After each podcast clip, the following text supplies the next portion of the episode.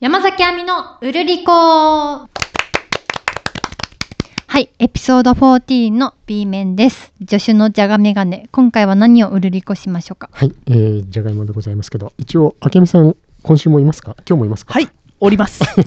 一応確認しとかないと、ずっと喋らないかもしれない。生存確認でした。えー、じゃがメガネの最新映画情報のコーナー。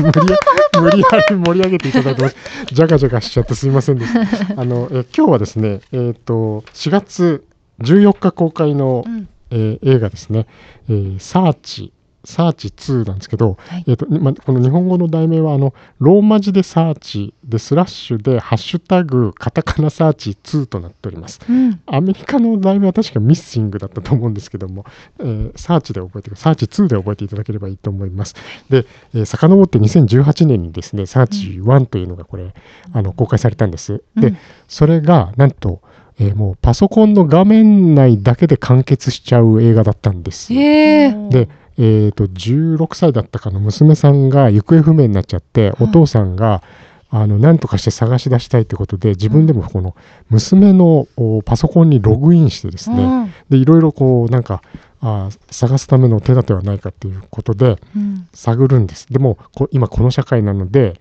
えー SNS から何から、まあ、いろんな人とこう連絡を取ってですねうんでこうパソコンの中にこうほらなんていうんですかあのオンラインであの喋れたりするのがあはいどんどん出てくるじゃないですか。でいろんなこうソフトが使われて出てきてうんその映像だけでそのミステリーが終わっていくっていうですねへもーうアイアイデア勝負がとても、あのレベル高かったので、えーこれがヒットしたわけなんですすごい。でそれの、えー、と監督がですねその時は、えー、とアニーシュ・チャガンティっていうこの方はあのインド系の方だったと思うんですけど、あと、まあ、その他にもですねスタッフ全部で5人あの中心人物がいらっしゃるんです。うんでそのおこの5人のチームがちょっとこう椅子を入れ替えまして座る椅子を。うんでこの「サーチ2」はその時えー前作で編集をやってた人が監督脚本を務めてうん前に監督やったアニーシュ・チャガンティっていう方は原作と制作を務めてみたいな感じでこああ、う椅子取りゲーム的な。椅子をこうぐるっとちょっあとーなるほどえ回したわけなんです。で今回もやっぱりそういう SNS とかその、はいもうほんとデジタルなこのツールを使って、うんえーどんどん展開していくやつででサスペンススリラーなんですけども、うんこれはあの何も考えずに見れます。えー、あ、怖い系じゃないんでこすか怖くないです。あそうなのんだ何も考えずに見れて、うん結局すごい展開なんですよ。こへーのサスペンスが。あまあ、もちろんハラハラするっていう怖さと時々ありますうよ。ん、終わった時どういう感情になりますか終わった時はなんだろうなんかすごい展開だったなみたいな感じかあな。ーもう何回もツイストするっていうかそのひねりが何回転ひねりなのみたいな脚本になっていへてーだから、えー、と何も考える必要はなくて、うんえそうなのみたいななるほえど え。どうなっちゃうのっていうことがずーっと連続していくんで、へーえーなかなか本当によく練られたはい練りすぎたぐらいの感じのひねりの効いたサスペンスがお好きだったらどうでしょうということでへー今回はですねあのちょっと逆転した構図になっててうんあの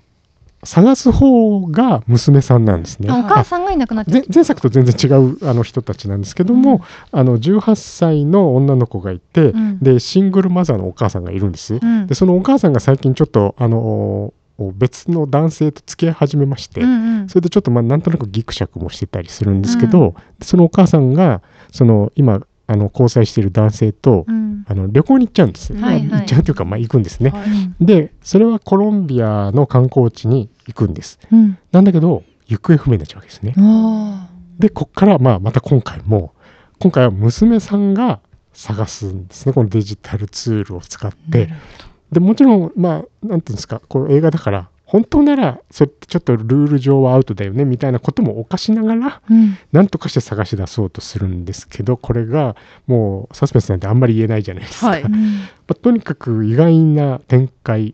えそうなったのでどうなっちゃうのが続くので、えー楽しいです。えーでもともとあのこの「サーチの」お最初前作は確かあのアメリカの三段性映画祭ってご存知ですか聞いたことないですか聞いたことない。ないですか、うん三段性映画祭っていうのは確か70年代ぐらいにあのロバート・レッドフォードって俳優さんがいますけど、はい彼があの立ち上げた映画祭なんですけど、ああの今も続いててすごくあのここからあの若い才能が発見されてあの出てくるみたいなうんところですごいもう業界の関係者たちがワンセとやってくる、へあーのすごいだからまだメジャーになる前の映画が集まってきてあーそこで才能が発掘されるっていうのをずっとその役割を果たしていてなるほどそこで前作が目立った映画なんです。へーだあのとてもやっぱりなんですかねその映画祭の実績から実績に沿ってるっていうかあ例えば最近だと、去年のアメリカのアカデミー賞ってコーダっていうのが取ったんですけど、あれもサンダンス映画祭のグランプリと観客賞両方取っただと思うんですよ。あそうなんだ、はい、あと「ララランド」あったじゃないですか、はいはいはいララランドのデミアン・チャゼル監督って、うんあのその前に「セッション」っていう映はいはいはい画はをい撮ったんですよ、なんかスパルタでドラムをんやらされるみたいな、あれもサンダンスでグランプリと観客賞両方確か撮ったんだと思うんですけど、えー、そこからつながってるんですね。例えばもっと遡っちゃうとクエンティン・タランティーノとかジム・ジャームシュとかそういう人たちもそこで才能がボーンとこう注目されてあのどんどんメジャーになってたみたいなところがあったりするんですけど、そこをこのサーチのあの制作陣も経ているということでですね、うんそこからすごい注目されたものなのでどうでしょうなんとかこう別に何も考えずにこういうなんかね暗くなかったら見たい。こういうこういうのでなんかちょっともう本当にポップコーン食べてですね、うん楽しむ本当にこう気楽に楽しむミステリーとしてはおすすめかなというふうに思ったのでちょっと紹介してみました。ミステリーの新たな形ですね。あそうなんです、ね本当にえで今回はあの PC の中だけではないんですけどうでんもやっぱはいりちょっとそういううところはちゃんと踏まえていて、いろんなそのツールをどうもうどんどんどんどん使われていくんです。うんすごいテンポなんですよ。へなので、まあ、ちょっとだから字幕を追うとかね、ー はあれかもしれないけど、確かに日本語吹き替え版も確かあったと思うんで、おうあのもし、ね、好みによってはそちらをご覧になるのもいいのかなと思ったりなんかして、で、えーアジア系の人がいろんな人が多様性をこれは確保して 作られ最近ね、はいそういうものが多いですけどそういう面もあったりしてあの楽しい映画なのでもしよかったらどうでしょうかということでございました。はいはいありがとうございます。ありがとうございます。そしてここでですね、ちょっとあみさん、えっ、と、普通オタが珍しく来まして、は普通のお便りのことですね、よく言う。えーい今普通オタって言うんですねあよくミュージロック聞いてきてくださると、そうなあんですねの普通オタでもいいですね普通オ タ普通オ言ってるんですけどあのよろしいですかはい。あみさんちょっとえ読みえっ、と6ページですねなんかさっきああみさんのご家族も送ったことがあるとか言うからなんかなんかあどそうなんですよ。どれなんだろうと私の家族が実これはだこ送れだっってたるらどうしようとかいろいろ考えちゃうよね困困っちゃうんです けど、はいえーラジオネーム万が一金田一さんからいただきましたありがとうございますえー山崎さんがメインの番組で申し訳ないのですがじゃがメガネさんとあきみさんへの質問です、はい今までにどのような取材活動をなさってきたのか記憶に残る取材時のエピソードなど教えていただけますかはい私は昔地方新聞社に勤務していたのでとても興味があります共同通信社から配信を受けておりましたピーコーピーコーといただいてそまうすなんですこれあみさん最後のピコピコが何のことかわかんないですよね配信受けてるってことじゃないの、これね、あの、あれなんです よあのもちろん記事を送ってるんですけど、うんなんかうちの会社って、あの、速報しなきゃいけない、もう重大なニュースみたいなあのあって、声でもお知らせしてて、はあ各新聞社の編集局に、もう、なんか専用線で、あの、放送が流れるんですよ。なるほどな共同通信からニュース速報ですみたいなうん感うじで、んうんあと、全国のいろいろテレビとかも、あの、契約してたりするんで、テレビ局の多分報道局のところでは聞こえ聞いてたりすると思うんですけど、それ、それが、アナウンスする前にピーコーピーコーピーコーみたいなはい音がするんで、案内音がで、こなれるほピどーコって呼ばれてるんですよ。えー、そういうのが、すごいだ。から本当に勤務されてたんだなと思って、うん。だからわざと書いてくれてるんだなと思ったんですけはど、い。ということでごめんなさい、アミさんに読んでいただいたんですけど、うん。なんか我々に質問をいただいちゃってはい恐縮なんですけど、はいあけみさんなんかありますかそうですね記憶に残るエピソード はすい一言3秒ぐらいで言っちゃったごめんなさいあんた一日何十時間もある国で住んでるんじゃないですかね。シャクトリ無視。本当喋るんです。どんだけ考えながら喋るんですか。あでもあの本当今パッて思い浮かぶのは、はい本当に新人の時にはい。取材したカニ漁船、カニ漁カニ船。漁船、はいカニを漁。カニそうはい。へー神戸支局にいまして、はいその北の方兵庫県の北の方でズワイガニ漁、うんはいがを毎年取材するんですよ。へえで、まあ、新人が行くんですけども、うんうんその漁船にこううん漁師さんたちに頼んでうん乗せてもらって、まあその水揚げとかも写真に、まあ、カメラマンと一緒に乗り込んでやるんですけど、もう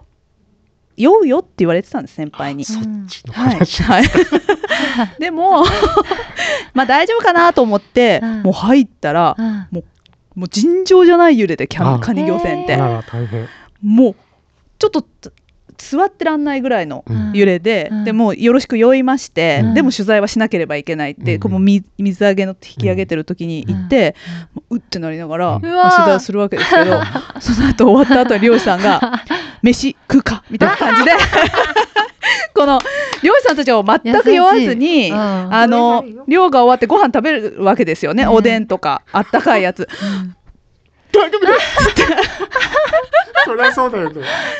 もう漁師さんってすごいなって思ってすごいあとカニ漁船ってもうやっぱあんだけ美味しいカニを取るのはこんだけ大変なのかとそうなんですね。ああそうい幽う霊が大変ですね。すいません、ああんまりいいエピソードじゃない。いやいや全然いいです。酔ったエピソード大でした。変なんですね。体を張って取材にねもいやでも行か管なきゃ理い予け選ないは。すごい。いやよく頑張りましたね。えーなんか他にもありますか。で私ねちょっと全然思いつかないんですよ。なんか記憶こういう風に聞かれるとはい何も浮かんでこないんですよね。なんかこうはいなんか映画の話しててそういえばさ、はみたいになることあるんですけど。はいうんこうき記憶に残る取材のエピソードとか言われると何にも浮かんでこないんです よ。そうですよね。なんいやまあもちろんこう大切にしてる思い出とかもはありますけど、はいはいうんでもなんかかんねそれこそ私口があれだから簡単に喋れないなみたいなの が。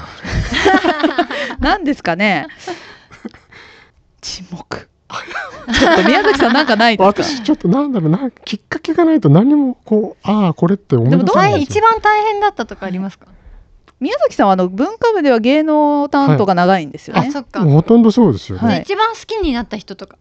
その芸能人であ素敵だった人。すごいあでもあのあ。あスター・ウォーズの関係にもああってでも結構確かはいにその外国の俳優さんの方が喋りやすいです、なんか、へえあ。のフフランクっていうか、うんいやちょ今何の話あそんな話じゃないですよねあ例えばじゃあみんなさんが誰でも知ってるようなお名前だったらあれですね新垣結衣さんがああ、のブレイクするもうほんと前夜ぐらいのタイミングでお私なんか一気に最初お会いしてなんかインタビューしてえ、それでまだブレイクする前に、えっと、毎毎月3回やって、うんえ3回連載を書くっていう、うん。そういう面倒くさいのをやったんですわざと3回会うっていう、えそのえ。方がなんか顔見知りになってきてあ、楽しいそかうですよね。らまとめて聞くんじゃなくてその時は毎月会って聞くのでどうですかっていうので、んんんんまだまだその時はあの新垣結衣さんって知ってるってこういろんな人周りの人に聞いても、はいうんえだ誰ですかってへいうー時いう時代すごい直ブレイク直前の時代だったんですよね。へそれはなんかあの私がその聞き書きするっていうえ。うん。やつだったんですけどその時まだだからそんなに超忙しくないので、うんなんか事務所だったかでまだ高校生でいらしたんですけど、うん高校終わってやってきてう、んなんか狭いなんか会議室みたいなとこに、うんマネージャーさんにもほっとかれ て、へーへえ。 2人で1時間とか1時間半とか、はいマジか。そそんなにしょ時間ひ必要ないじゃないですか そんな長く書くわけじゃないんだから1時間とか1時間なん半か新垣結衣さんと2人きりなん本です当かですよ。ざお雑金談払ってください。雑談しているっていうえーうのがわーいいな。あ3回目の時はドラマの現場だったんで本当にちょっと短時間だったんですけど、前前の2回は本当になんか雑談しているみたいなもうもちろんご本人は覚えてないと思いますよあの応じてくださるんですね雑談に応じるも何もなんていうかまだそんなにまだ知られてないし、うんなんか高校生はあでなんなら一回制服で来られたんですよ、へうんーそれで本当に高校から来たんだなみたいな感じで、はいへーなんかそういうああとなんかその時はすごいあのなんか周波数が合うなと思ったんですよ勝手に、えなんかその波長がえそれはそれは私がもちろん勝手に思ってることですけどなんかこう喋っててなんか荒垣さんってなんだろう独特の波長があるんですよね、うんななななんて言うんだろうあんまりこわかるう気がす上る下動しなくうんて、うん うんふっていうなんかちょっとニュートラルですそうよね。ニュートラルでなんかちょっと自虐的にちょっとクスクスって笑ったりとか、うんうんなんか独特のリズムがあって、うんそれが喋ってるのがなんかあ全然こうなんていうんですか緊張せずに苦にならずに、ま、うん間が空いても大丈夫だったんであなんかすごい楽かもと思ってへー緊張しいないやですそこが魅力なんですよね。そうなんですよね、うんそういうそういうのでいいですか はい。あそういう皆さん知っている方の話、うん。そんなことでした、はいえーすいませんこれで万が一金田一さん良かったでしょう か良くなかったでしょう かわかりませんけれども、えー例えばそんなことでしたはいじゃあツイッターネームしげっちさんからいただきました。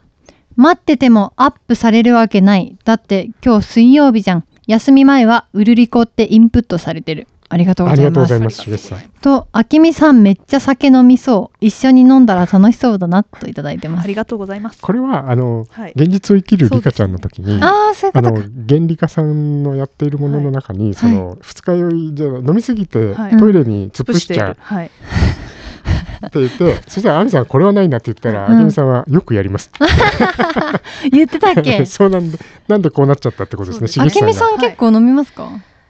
今はそれほどで酒はないどんでこすけど。ろ新潟のご出身であすけどそうですね。飲めるので、あー昔とかこう飲めるだけ飲んでしまっていた。えダメだそして翌日その飲み方はダメだ翌日ベッドの上で え、ー。もうなんか小鹿のようにうううずくまるみたい小な。鹿に謝 れ小鹿そんなんじゃないやばいやばい。本当もう二度とお酒は飲まないってそう思うんですけど、えあのー飲んでるでしょ思思うわだあけすごい。私あんあれアあミさんは亜飲ま美なさんいんでどすかどのぐらい飲むんですまか飲まないですね。でも、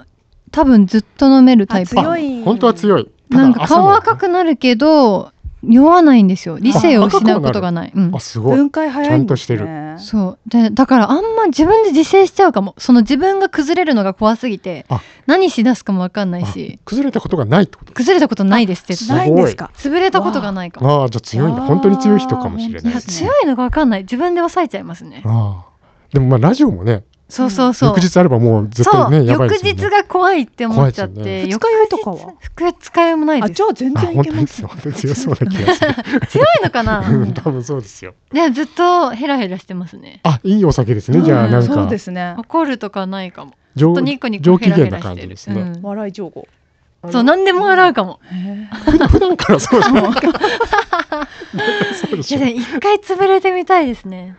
翌日休み、完全にオフの日の前とか、ああそうか確か計に算して。週4でラジオあったでらも一一人だとなんかそんなに飲めなくないですかお酒そんなことあないあですー、そうか、確かに誰か。なんかワイワイやりながらだと結構飲めちゃうみたいなそうねです確ねかことあにる。かあもきみさんに教えてもらおうあ。げえーいいんですあかけみがもういちいちこう日本酒をこれこれ飲みなこれ飲みないちいち言っ ちょてっと初めてつぶそう潰れちゃうかもしれない潰れちゃうかもし潰れちゃうかもしれないそうですね何の話だったっけはとあそうしげちさんのねはいあ。れでしたそれでここからちょっとタイトルコールをしていただいてあ違うわタイトルコールじゃないえ、これおすすまだめおすすめでしたごめんなさいはい失礼しまししげちさんおすすめもいただいてたまはすい。ありがとうございます TikTok でタスコクマ、ククタスクタスクコマ、 タスクコマか。そうひらがな5タつでスすクコマ検索してみてみてください。はいすいません、えー青春映画じゃなくえて。これちょっと前にあのしげちさんがつぶやいてくださったんですけどこれがしげちさんがね情報が少なすぎて検索してみてくださいしか書いてなかったんで、えー私小鹿のようにですね小鹿のよう に、小鹿に謝れ。ごごめんなさいあのなんで俺が謝らないあけみがスカポンタンなだけだろああ、知ってる知ってる。あ知ってます、はい。い それなんですよああ、それでなんかあの私もこの重石さんが名前だけ検索してくださいしか書いてなかったんで、うんとにかくあの YouTube が150万人ぐらい登録者さんあ、がいそるんないるんだ。すごいあのチャンネルになってましえて、でー、なんかそのご本人が、えっとななあの私が言ってるわけじゃないですよあの、うんでデブを売りにそうさなれんでてすよねいて、うんで、えー、なんでしたっけあゆるいうんあの自作のアニメうんドゥフアニメっていうんですか、うんドゥフドゥフドゥフって笑うんですはけいど、はいはい。それとあと替え歌でしたっけはいはいそうですねはい替え歌なんかを上げていてもうすごい人気のチャンネルなんです。もう本当に何も考えずに見られるやつですね。マジでそうですねなんか、うんいわゆるゆるゆるなアニメそなんですよねう。。で、声に出して笑うほどじゃないけど、うん口角ちょっと上がっちゃうみたいあなもう本当その感通じりかも。そんな感じです、うんこれはご覧になった方も多いのかなね結構回ってくるこれあ本当ですか TikTok 見てる とあそうですかそうなんでねなんであのーこれだから気軽に本当に気軽に見れるアニメですね、はいそうですねあと、うんあの私はああの暴飲暴食と題した、あのバンプ・オブ・チキンさんの天体観測の替え歌名が、名曲天体観測。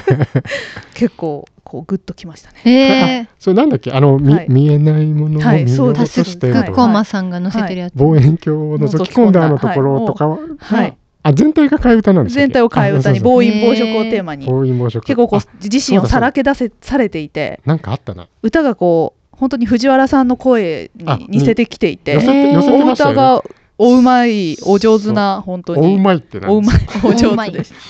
すごい寄せてましたよねうん確かにあそうだあったあったあったしゃれてる服を買おうとして店員さんが訪ねてきた値札とか切り取って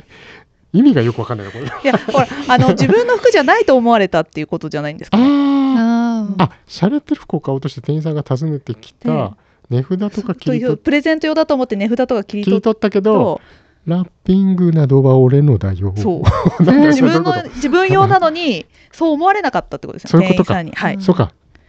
そういうことですね。そそううだいうような替え歌が、確かに、はいあの、バンポブチキンな声になってましたね。いやえーそうでした。えええ見てみよそんう。なことです。しげちさん、もうちょっと情報、こ、こ、こここが惜しいっていうのをくださったら、もっとありがたかったんですけども。まあまあでもありがたいではすい、ありねが。とうございます。ありがとうございますゆるっと楽しめるアニメ、えータスクコマさんでしたので、ちょっとチェックしてみてくださ消い。してみてください。はい、ありがとうございました。というわけで、今度は、山崎亜美の週明け起こすぜ。起こす前にですね、うん亜美さん、ちょっとあの感想が3つちょっとありますので、おありがと紹うございま介すしていただいていいですか。えー、ツイッターネーム海の男さんからいただきましたあり。がとうございます。あみちゃん、いつも全力のモノマネ、クオリティ高くてほんと天才。で、ツイッターネームみひろさんからもいただいてます。はいはい全力のあみちゃんの野田ちゃんのモノマネで、目が覚めましたっすわーといただいて まめっす。ちゃ笑いマークがついてますね。で、はいえーそして前回野田ちゃんのモノマネをしたんですが、野田ちゃんがそれを聞いてくださって、はい、えー、野田ちゃんからいただいてます。野田ちゃんの真似、あみちゃんは野田ちゃんよりうまいっすわといただい てます。そうなんですよ。そうなんですよって言っちゃうという。 もう思いっきり、もうちょっと練習してほしいですね、野田ちゃんは。あ野田ちゃんさん野にね田ちゃんを。確かにはい。あみさ ん、あみさんに習った方がいいかもしれないですね。いや、野田ちゃんさん、本当ありがとうございます。ありがとうございますってうことなんですよね。まさか聞いてくださると思わなかったんで、ありがたいなと思ってます。ということで、えー、東京都に住むラジオネームじゃがメガネさんからいただきました。じゃがメガネえー、アミさんの番組ミュージックロックに出ているギター芸人桜井さんのモノマネもできるのでしょうかお願いします。はいこれはですね、わ私です。はい。あ、あなたですいねや。たまた ま、たまたま今回枠が空いてたので、はい。あの私がじゃあリクエスト出してみようと思って、おあのじゃがいもから出してさせていただき、あ いただきました。 失礼しました。あのあ皆さん全然あのリクエストを募集してますね。たまたまちょっと空きがありましたので、はい私出させていただきまして、お待ちしております。でじゃあ今日はじゃがいもにどうしても伝えたいことがあるんだ聞いてくれるかいあここらどこ行くんじゃ待て待て待てわしがネタやるからネタふりして聞いとかんかい行くぜワンツースリーフォーおーイエ1の A2 の A 3の A4 の A8 の A いやみんな一緒に山崎亜美がウルリコでオリジナル早口言葉を何度やっても言えなかったかい Thank you Oh fantastic これ、弾くタイミングわかんなかった。もう桜井さん。いやいいです。み見た目は完全になんかギター芸人だったんで、ありがとうございます。えー、ということで、えー皆さん今回も潤っていただけましたでしょうかでは、あきみさん、いつものやつお願いします。はい、ウルリコは YouTube、Instagram、TikTok、Twitter もしております。はい、チャンネル登録やフォローしていただけたら、平泉成があなたのペットになり ます。ではぜひぜひ登録お願いします。 次回も聞いてください。お相手は山崎亜美と、宮崎とあけみでした。今日もうるうるっとした一日をお過ごしください。バイバイ。ペットになるってすごいですね。ペットになります。ペットにさせてください。どういう それなんなんかからの引用なんですか。わかんないわかんない。すげえ。